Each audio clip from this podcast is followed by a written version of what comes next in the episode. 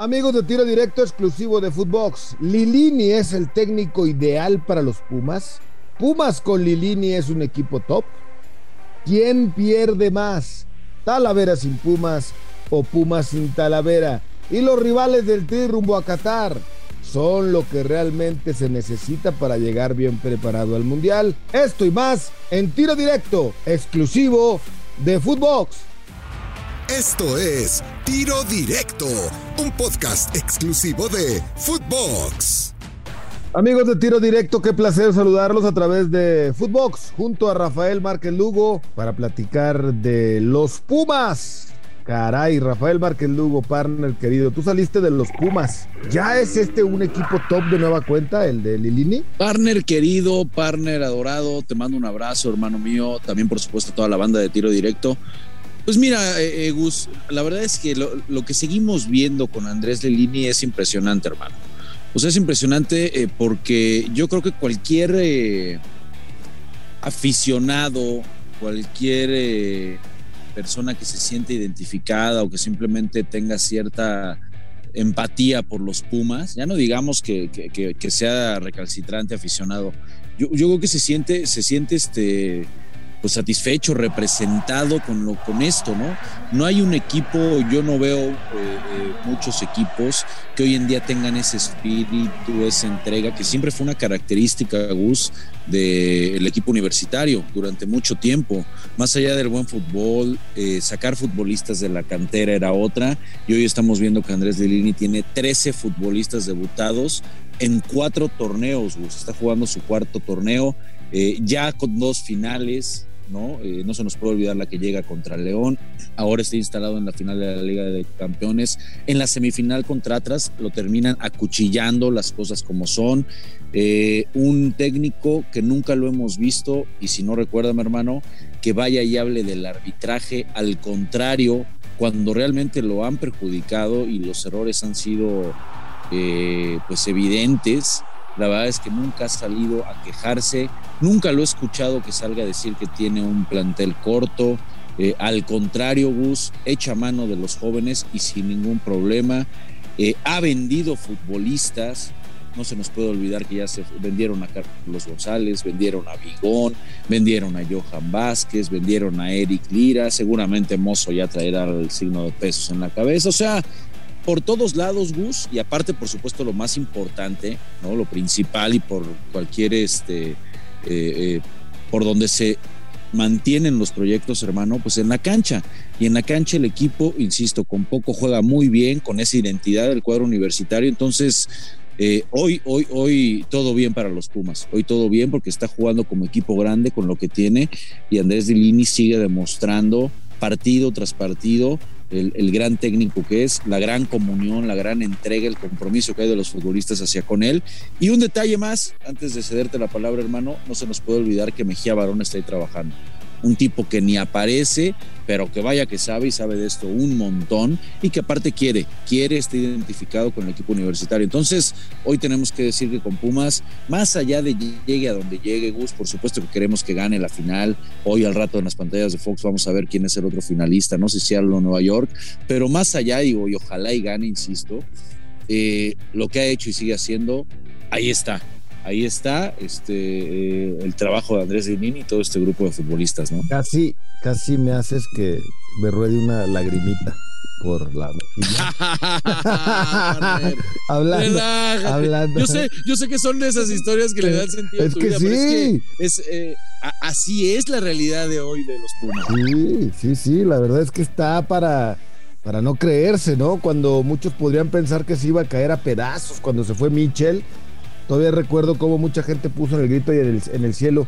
Y ahora que se va Michel y los deja a punto de terminar, de comenzar la temporada. Chin, un interino. No te voy a decir nombres, pero algunos no lo querían ni ver ahí en el banquillo. Deja, deja Alejandro Blanco, déjalo, deja Alejandro Blanco. Después, este, ya, ah, hoy terminó disculpándose, ya lleva varios también Alejandrito Blanco, ¿no? El buen tiburón, le mandamos un abrazo, hermano. Eh, ya lleva varios con los que se termina disculpando. Bueno, este es, este es el último a la lista, ¿no? Que ya es maestro Lilini, ya terminó pidiendo Es el más reciente de esas adquisiciones. Bueno, y hablando de esto, ¿quién pierde de cara a la final más? ¿Talavera sin Pumas o Pumas sin Talavera? No, no, bueno, pues es obvio que Pumas sin, Talavera. A ver, eh, Gus, recuerda la llegada de Talavera. Muchos dijimos, y yo ahí sí lo, lo, lo, yo fui uno de los que señaló y decía, a ver, ¿cómo es posible que el equipo universitario vaya y contrate un tipo de 32 años, 34 años, ¿no? 34, ¿no? 35. Sí, no, pues es de mi edad. Tiene casi 40 ahorita, ¿no? Lo, contrató entonces de 35, 36 años, no, no sé ya cuánto tienen, dos años, 38 años. Mira, me fui corto. Entonces, este, decías, es imposible para un equipo que se jacta de ser cantera, de que siempre ha presumido tener grandes porteros, ni más ni menos que, bueno, pues el, para mí el más grande en la historia del fútbol mexicano, que es Jorge Campos, este, con una gran, gran cantera de porteros. Entonces, de repente, caray, voy, a llevar a Talavera cuando Talavera eh, por algo, ¿no? Por algo estaba saliendo de Toluca donde había sido capitán, algo se hablaba del vestidor. decías, caray, ¿cómo no van a tener a, un tipo que pueda sustituir a Saldívar, que no terminó por dar el ancho, recordarás lo de Saldívar, lo del pollo en los partidos contra el América, que se equivocó. Este, sí es cierto que, necesitaba Pumas un arquero de, que le diera más seguridad, más certeza en el fondo, pero eh, yo la verdad no, avalaba esa llegada. Pues al final del día con creces, Gus y de inmediato termina siendo el líder del vestuario, termina siendo súper influyente en cada uno de los torneos, porque yo creo que Talavera deberá de ser junto con eh, Rodolfo Cota y por supuesto lo que, lo que ha sido destacado de Acevedo, han sido los, los dos porteros, los tres, más consistentes de los últimos tres torneos, sin temor a equivocarme. Y esto pues es, eh, eh, eh, va de, la, de la llegada de Talavera precisamente al equipo universitario y, ese, y esa entrada de bombero de, de tres líneas hace año y medio, insisto, ya cumpliendo su cuarto torneo y, siendo por supuesto Talavera pues, uno de los más importantes, ¿no? entendió su rol, es respetado, vive gran momento, insisto, el presente de Talavera es para pelear incluso a Memo. Hay muchos quien, quien lo quisieran poner como titular en la selección. Yo creo que ahí pesa lo de Memo simplemente por la experiencia que ya arrastra Memo en mundiales. Es, eso le da una ventaja, por supuesto, en la elección. Pero bueno, ahí está lo de Talavera. Sí lo van a extrañar, Gus, sí lo van a extrañar. Súper importante para el cuadro universitario, más allá del, cuadro, del tema de Talavera, este, que no sé si, si compartas con todo lo que menciono, eh, el tema de que cierra a Yagus sea Nueva York o sea Seattle, le va a tocar a Pumas cerrar de visita. Entonces, importante, ya, ya hemos visto cómo, cómo los equipos de la MLS se caen cuando vienen a jugar aquí. En casa son fuertes, cuidado que son muy fuertes.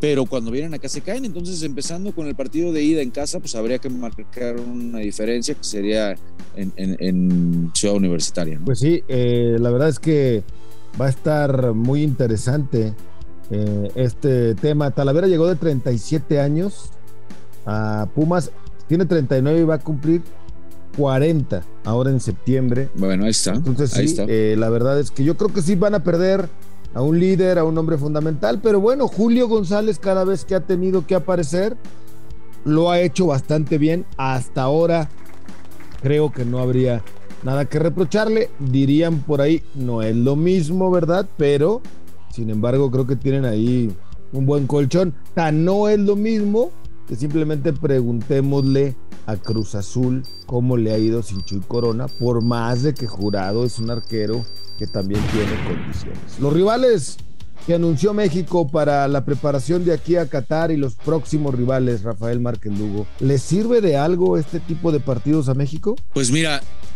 vamos, a, vamos realmente a terminar por saberlo en la lista final a Qatar.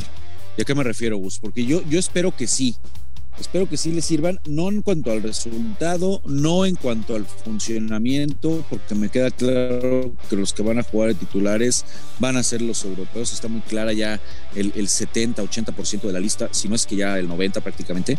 Pero ¿por qué espero que sí le sirvan, por partner? Porque más allá de, los, de las elecciones que por supuesto no motivan para enfrentar, pero bueno, es lo que hay al final del día, eh, hoy todo mundo, todo mundo, eh, Gus, estamos ya escuchando que si es la oportunidad en donde va a llamar al tan nombrado Alan Mozo, que ayer, por cierto, se manda un partidazo, este, y en defensa lo hace bastante, bastante bien, anda viviendo gran momento, para ver si, si por ahí va a pasar a probar realmente ya un tipo como Angulo, puede ser una de las dudas para subirse, ver si realmente Santi Jiménez puede pelear y se, termina por subir como ese, como ese tercer delantero, que yo espero que así sea. Eh, o sea, disipar esas dudas y ver si el Tata al final, Gus, eh, eh, sobre esa congruencia bajo la incongruencia, ¿no? ¿Cómo va tu dicho? Porque ha sido congruente con lo incongruente, ¿no? Este, eh, yo espero que cambie y espero que, que previo a este mundial, si esos futbolistas que se nota que han levantado la mano, que están viviendo un buen momento, Gus, y, que, y que dices, caray, no te, no te van a arrestar y bajo esa lista en donde hay que recordar que ya se amplió, ya puedes llevar a más futbolistas a la Copa del Mundo, pues yo espero que le terminen eh, por servir para que esas dudas de futbolistas en el comportamiento, en la cancha, en todo lo que implica la concentración con la selección, levanten la mano, le metan a duda al Tata Martino y creo que pueden ser de bastante ayuda al final para la selección mexicana. Te dejo otro nombre nada más ahí, Marcelo Flores, Gus. Sí, Marcelo Flores, yo creo que sí va a recibir una oportunidad de jugar mucho más. Ahora, eh, yo creo que la, lista del Tata, pues sí está más que definida. Ahora, lamentable y tristemente, y ojo, eh, no le quiero desear el mal a nadie, ni mucho menos. Pero en este tipo de partidos, lejos de ayudar, porque me dijeras tú, oye, es que vamos a enfrentar a Argentina como se planeó en un principio, o a Brasil, o, o nos vamos a medir ante, no sé, Bélgica, ¿no? Rivales sin aspirar a, los, a las potencias grandes del mundo, bueno, por lo menos unos más competitivos, pues lamentablemente también en este tipo de partidos hay bajas, hay lesiones.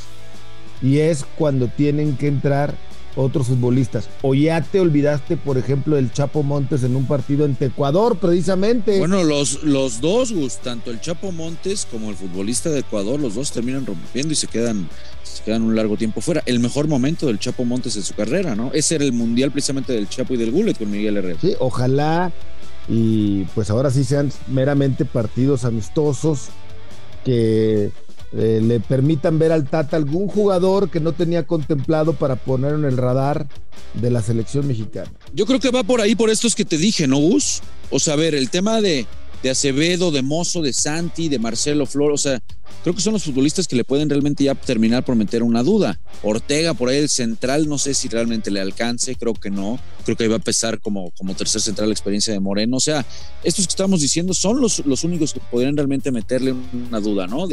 Después, como dices, ya el 90% está decidido. Sí, ha sido congruente con su incongruencia de llamar a los mejores nombres y no a los que mejor están.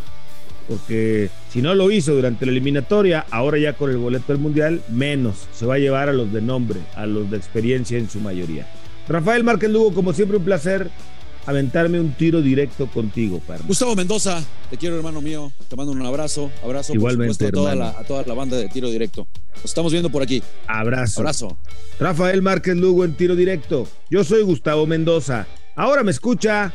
Ahora no. Esto fue Tiro Directo, un podcast exclusivo de Footbox.